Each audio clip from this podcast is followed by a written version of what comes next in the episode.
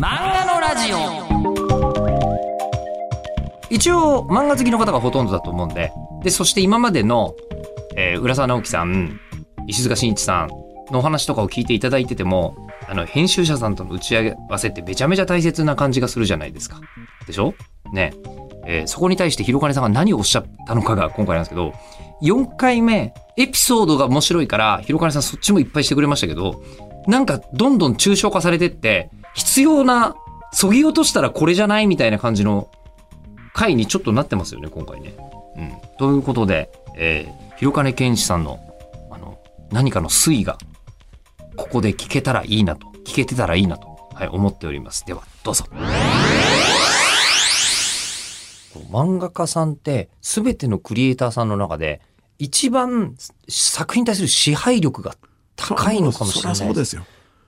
あの原作がついたとしてもですねやっぱり漫画家のもんだと思いますよ。例えば「明日のジョー」は梶原一騎さんが作られたとしても僕は千葉先生の力の方が8割くらいだと思いますね。うん。あそれは梶原一騎さん言ってたらしいですよ。ああそうです梶原一騎さんが、あの、明日のジョーヒットしますよねって編集さんに言われた時に、あれは千葉哲也の力だよっていうふうに言ったっていう逸話が、そうですね巨人の星も川崎昇さんのあの映画あったから星飛雄馬が生きたと思うんですよね。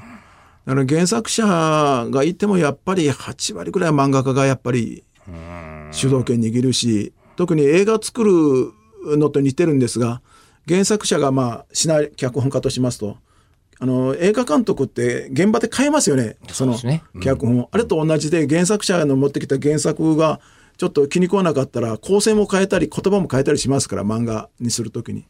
だから支配力はやっぱり漫画家が一番持ってますね。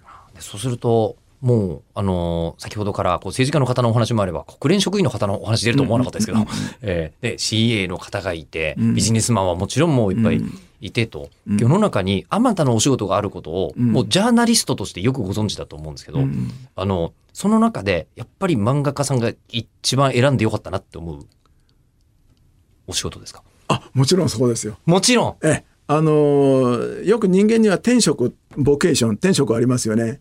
で、まあ、吉田さん今アナウンサーやって。ます、もしかしたら天職は別のところにあるかもしれませんよね。もっと向いてる仕事が自分が気づかないだけでね。ただ普通の経理マンよりもアナウンサーの方が天職に近いと自分で今思ってますよね。圧倒的に近いと思いますね。で僕もその松下電器のサラリーマンやってる時にサラリーマンも面白かったんですよ宣伝の仕事だからでも漫画家がとしたら僕の天職がこの辺にあるとしたらもう漫画家はこの辺にありましたからもうほとんど他よりは圧倒的に向いてるぞと。もしかしたら漫画の上に作曲家があったかもしれません堤恭平さんみたいな作曲家がでもそれはまあ考えられないけども自分には永久に分かんないんですよ何が自分の天職かは。でも自分の天職に近いところってなんとなく分かりますからそこを選んだっていうことですよね。はい。で、そこに、もう、で、そこで今いろいろ考えたけども、もうこれより面白いことないからやり続け漫。画家より面白いことは同じぐらい面白くやれるとしたら料理料理人ですかね。そうですよね。僕料理好きですからね。うん。ちょうど僕と同じ世代の人がみんなでフレンチの巨匠に今なってるんですよ。あ、そうなんですか。そうなんですよ、あのこ熊谷喜八さんとかあはい。それからクイーンアリスの石鍋さんとか、はいえーあとアルポルトの片岡さんとかですね。みんな同じ年ぐらいですよみんな。昭和20 22年か25年。シェイノの井上さんももうちょっと上ですけど大体あの辺がみんな巨匠になってますから料理の。自分ももしかして料理の方に行ってたらあのまあそそこまでいけるかどうかわかんないけどもそこそこはいけたなっていう気がしますけどね。まあでもそれはもう分かんないし。うんわかんない。です。はい。分かんないし。えー確かに松本零士先生にお伺いしたお話で、あの、生まれ変わっても漫画家になりたいですか？ってお伺いしたら、なりたい、即答されてて。あえーで、言ってる理由が、漫画家より面白い人たちがいないって言ってたんですよね。ああそうなんですか、えー漫画家が一番、みんなが面白いんだと。先輩も面白かったし、ええ。後輩も面白いと。人種としてこれより面白い人種はいないって。ああそうですか、えああ確か松本零士さんの先輩って手塚先生とかあの辺りですもんね。ーになられると思い。面白いというか怖いと思いますけどね。いや、もう、僕らも松本先生やっぱり怖いですよね。怖いんですか？やっぱりあの今一番活躍してるあのまあ仕事やってる中の一番上の世代は多分僕らだと思うんですけどもその上の人たちってもうみんなレジェンドですからねや千葉哲也先生とかね広斎藤隆夫先生とか 先生レジェンドだと思いますけど。そういう人たちにはねあの、まあ、一緒にゴルフとかもしたりお酒も飲んだりするんですがやっぱりちょっと怖いですねやっぱり。怖いというか恐れ多いという感じがあ恐るれ、恐れ多いね。ああ、でもその松本零士さんはもう、あの、帰ってこれなくていいから宇宙行きたいっておっしゃってましたけどね。そうですか。ええ。そうですね。レイさんも80何歳ですからね。だと思いますが、えー今でもバリバリに、まあバリバリですね。えーお仕事されてたりしますけど、いや、じゃあ、あの、どうなんでしょう、漫画家さんのもう一つの、あの、こう、疑問が、次の世代作ったりとか、うん。あの、下の世代に、こうしてくれればいいのになとか、こうすればいいのにそれはなとかっていうのね、僕はないですね。ない。あの会社だったら自分がトップに社長に行った時は必ず会社の経営と同じぐらい次の後継者を考えなきゃいけないんですよ。その瞬間に。そうですね。ええええええそれは漫画家の場合はね、この俺みたいな漫画を次に誰か書いてくれっていうようなことは別に思ったこともないし、はい、はい。言ってみれば会社みたいな組織じゃなくて個人ですから、はい。うん個人対個人ですから、例えば漫画家協会でみんなな仲間だけども全部ライバルですから、うん。別にその人のことまで考えてやるってことはないですね。そこも含めて、転職に近かったのかも近かしれないです。ったですね。僕は組織ではあんま動くことがあんまり好きじゃなかったんで、学生運動みんなやってましたけど、ああいうふうに集団でみんながこう抗議するとかってああいうこと苦手だったんで、ああ一切学生運動はやんなかったですね。ああというかまああの、えー社会主義的なことがあんまり好きじゃなかったんで、それが一番大きいんですけどね。じゃあ、あの、もう、その、こう、今実は今日一番面白かった、面白いところ、まあ、ずっと面白いんですけど、中で、毒っておっしゃったことが、ええすごいポイントだなとエ思ったんです。ンターテインメントは僕は毒だと思ってますね。そうですよね。で、しかも、なんか今、集団行動と、うんえっ、と、エンターテインメントって、んなんかちょっと真逆のところにありそうだなっていう、うかもしれ、ませんね。心当たりうがんありまして、ええその中で何か違和感を感じるから、こう、あの、孤立行動されるわけですよね。うんうんでそうですね。この人じゃないと、毒は持ち得ない。かなそうですねそれぞれのその何が毒であるか何がいいかってのはそれぞれの基準がみんな違いますからね。うんうん集団ではこういうものが例えば集団で行動していい漫画をみんなで作ろうって言ったってできるわけはないですよねみんなの考え方が違いますからね。そうか。漫画は合議で作らないですね。作らないですね。ええ僕は変な話編集者とも打ち合わせしないんですよ。普通の人は90何パーセント編集者と打ち合わせしますけど僕は島耕作も立狩流星群も編集者とは一切打ち合わせしないです。え、え、え、えじゃあもう、もう、もう納入ですか？もう納入です。はあ。だから取りに来てもらったらこれって書いてそれはもうずっとデビューの頃からほとんど人間交差点の頃はまだ編集者と戦ってましたけどそれ以降はもう編集者と基本打ち合わせしないからってもういうふうにもう編集者の方に言って俺一人でやるからっていうふうにやってますんででも、まあ、結果、あの、こう、人気が出なかったら、あもういつでも切ってくださいということですね。もうそれに関しては、ええあの、判断は、まあ、受け入れますよ。そうそりゃそうですよっていう話にはい、。それはもちろんです。い潔いけど、なかなかできないんですよ。まあそうです普通よね。は怖くて。あの、何回かそういうのがあってダメ編集もまあこんな話だとまずいんですけど僕これだけやったらいろんな編集者の方があってね。ものすごい能力の高い方もいるけど全然ダメなやつもいっぱいいるんですよ。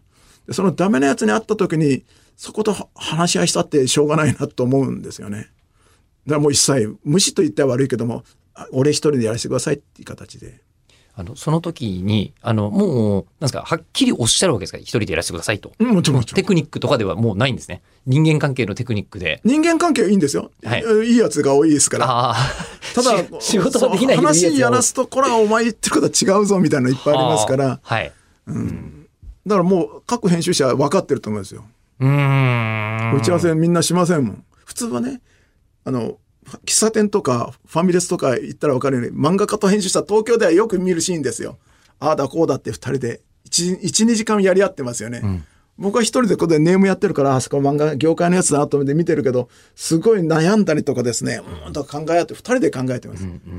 ちゃんと編集者とね。で僕はあれが嫌だから一切やらないですね。うーん。いや、でもそれがまあ効率も生んでいらっしゃるんでしょうけど、そうでやっぱり効率よりも、やっぱり毒ですよね、きっとね。うんまあそうですね。僕は毒、うん、そうですね。あの、これは逆に編集の方にお伺いした話で、あの、一番ダメな漫画の作り方は、〇〇みたいな漫画を描こうが一番ダメだと。ああ、そうださ、ダメでしょうね。あもうそれはもう,、もうすぐにそう〇〇みたいなことを書こうって、ええまあ〇〇から、まあ、インスパイアされて書くのはいいけど、みたいなのはダメですよね。えええーそれをこうそれをむしろなんていうんですかね何かしっかり否定したところから始めないとダメというふうにおっしゃってる編集さんがいたんですけど、もうそれも本能的にやってらっしゃった感じです。そうですね。僕も全部否定しないですね、でもね。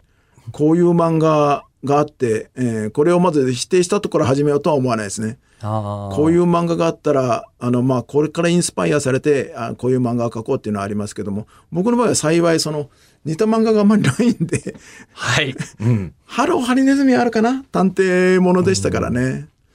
あとはね、人間交差点だってあんな変な変なストーリーか、まあ、ありえない話だったですね。あの人のなんなんですかね否定というよりもあのそもそもえっとなんていうのかな似たものをうん。あのこの世にあるようなものをわざわざ書こうっていうのは全然思わない。うーん、いや、それもないことはないですね。あんな、例えばすごくこう映画に影響を受けてしまったから、この映画みたいな作品を書いてみたいみたいな、うーん、それは多少はやっぱあるかもしれないですね。あるかもしれない。うん。インスパイアされるって、まあ、パクるって、悪く言えばパクるんですけども、それはどの作家もやってるような気がしますね。全くゼロから生み出す人って皆無ですよ。みんな子供の時に何らかの小説とか本とか映画とか漫画とか読んできて、自分の中に引き出しがいっぱいできて、それからみんな発想してますから、あの全部自分一人で作ったっていうのは大間違いで、どっかからやっぱり、僕の場合もこうストーリー作る時に、まあ映画でも小説でもいろんなとこの入ってる引き出しがあって、この引き出しをこれ、ここはここ、ここはこれっていうふうにして、コラージュみたいにして作る場もありますから、それは持ってる引き出しの情報量によってやっぱり力量ってのは出てくると思いますね。その引き出しの構成が多分人によって全然違われると思うんですけど、特に、えっ、と、広金先生の場合は、あの、他の漫画家さんがやらないジャーナリスティックな動きによって、全然違うこう引き出しが揃ってらっしゃるんでしょう。そういうとこもあるかもしれませんね。ちょっとわかんないですけど。うん。いまだに多分島耕作みたいな漫画を作ろうって話ってきっといろんな編集部で一回出てると思うんですよ、うん。あんなに大ヒットしてるの、うんうん。でもあのどれ一つとして島耕作に多分なり得てなかったんだと思うんですけどそもそも島耕作が何かっぽい漫画描こうと思ってないんですもんねまあ ないですね、それは。はい。それはないですね、あれは。うんあれはやっぱりなんか作品が一人歩きしてたってよく言いますけども、自分が一生懸命やってるうちに、ある種の方向性が勝手に決まってて、途中から自分がこうしようと変えようとしてももう変えられない世界になっちゃってるっていうことですね。あああのじゃあ島耕作は離婚する予定もなかったし島耕作は離婚させないと当時その相手の女性がいろいろ変わってたんで完全に浮気男不倫男セクハラ男になるんで自由恋愛できる立場にするにはまず離婚させるということですね。あのフィクションとしてのなんでしょうフィクションなんだけどえっ、となんだろうなセクシャルモラルに、えー あの反さないようなそうそうそうそうそう。えそうだから自分から口説かないんですよ島耕作は。すごくモテるわけじゃなくて自分から口説いてまた次の女性と付き合うということはある種セクハラ男じゃないですか。はいはいそうならないように向こうから勝手に来て向こうから去っていくというある意味男になって嬉しい面もあるんですが いやそういう形にしないとちょっとセクハラみたいになるんでっていうのでそこは配慮しましたね。ストーリーに関してもコンプライアンスはあるってことですよね。そうですねそうだと思いますね。ストーリーのコンプライアンスって何ですか？さっき毒って言ったことと、はいこれ実は真正面から対立するような気もするんです。ストーリーのコンプライアンスはねこれは書いちゃいけないねっていう要素がいっぱいありますよね。例えば子供虐待とかですね、えー残酷シーンは僕結構書くんですがあの、うん、あと恋愛に関してはコンプライアンスはない方が面白いですよね。うん、結婚生活は仲良くしなきゃいけないのは誰が決めたんだとかね。それからあの肉親を大切にしなきゃいけないというのは一体誰が決めたんだとかね、だアメリカの映画って割とファミリーを大切にする最後は愛だみたいなのあるけどもそういうなんかやつも本当にそうかなと思ってみたりするわけですよ。ものすごく例えば自分の弟とか兄貴が嫌なやつでもう殺人も犯してるようなやつでどうしようもないやつでそれよりも全然赤の他人ですごくいいやつってどっちを選ぶかって絶対こっち選ぶじゃないですか普通。肉親だけど関係ねえよみたいな感じ、そこのところのモラルっていうのがあるとしたらそういうところは破っていきたいですよね。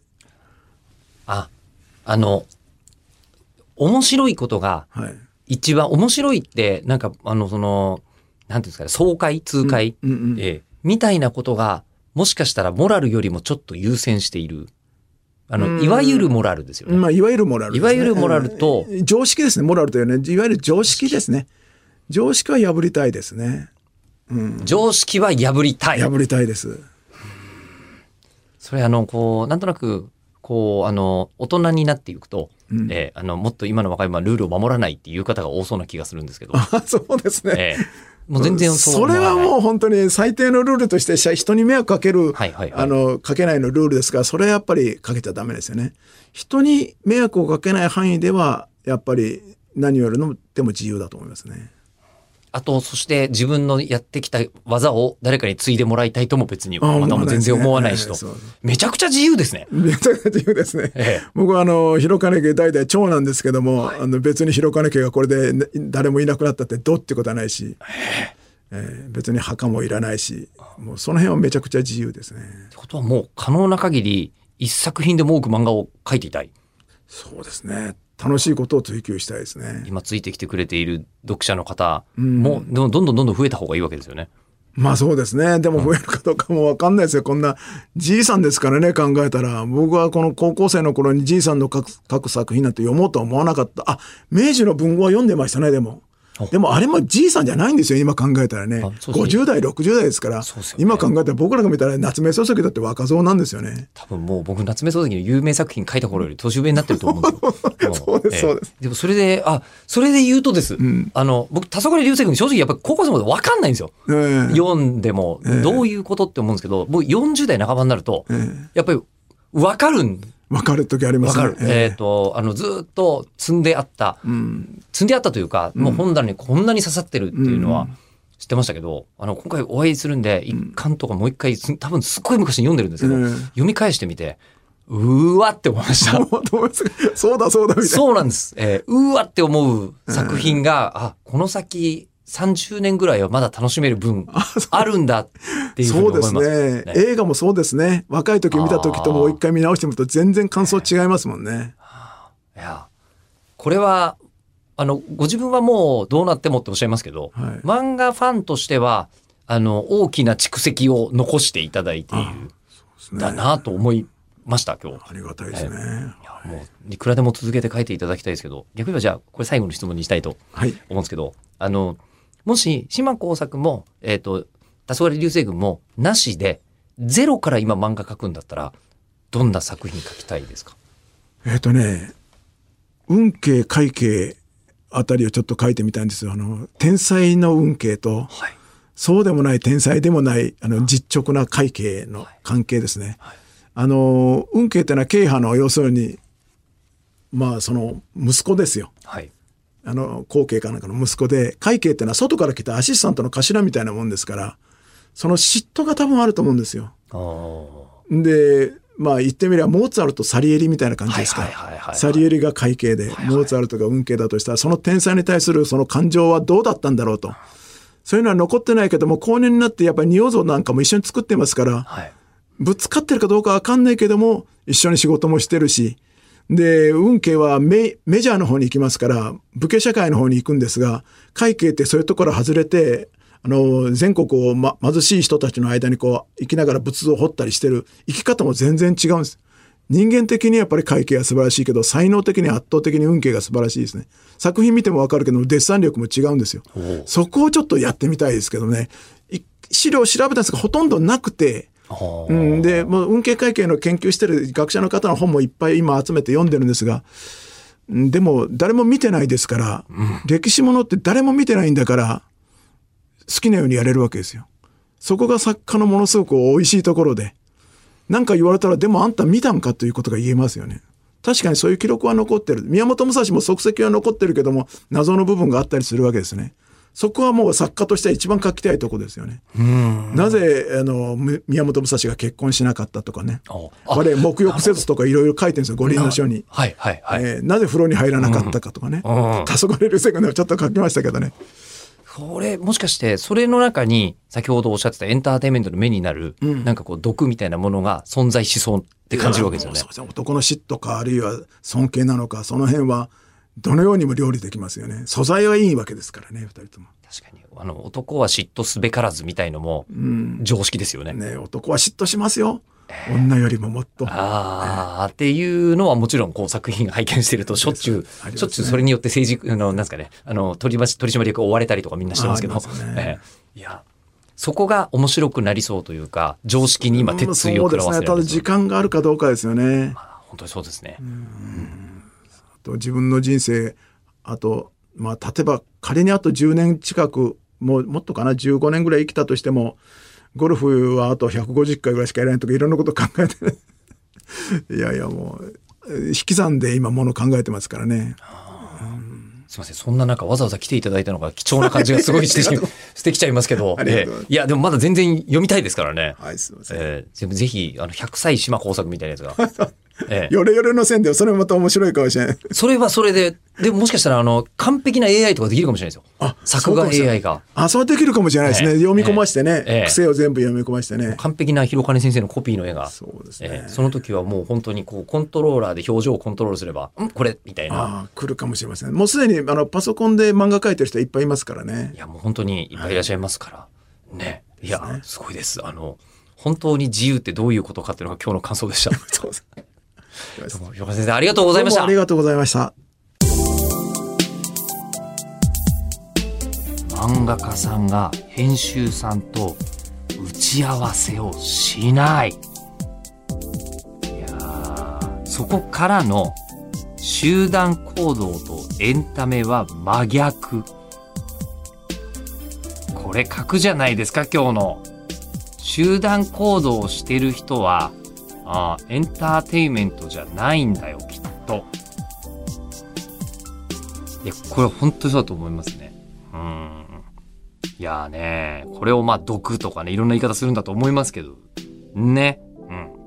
うん。でも、島工作が毒のまま突っ走って、えー離婚しないという手もなかったという とこではあります。えいやーさて、えーそんなですね、あの、広金さんとお話をさせていただいてて、えーすっげえ思ったのが、あの、年格好が全く同じことを進めてなんですけど、うちの親父と話してるなーっていう気がちょっとする、ところもあり、うちの親父はまああんなにすごく、すごいどころじゃなく、点で、点でそんなんじゃないんですけど、うん。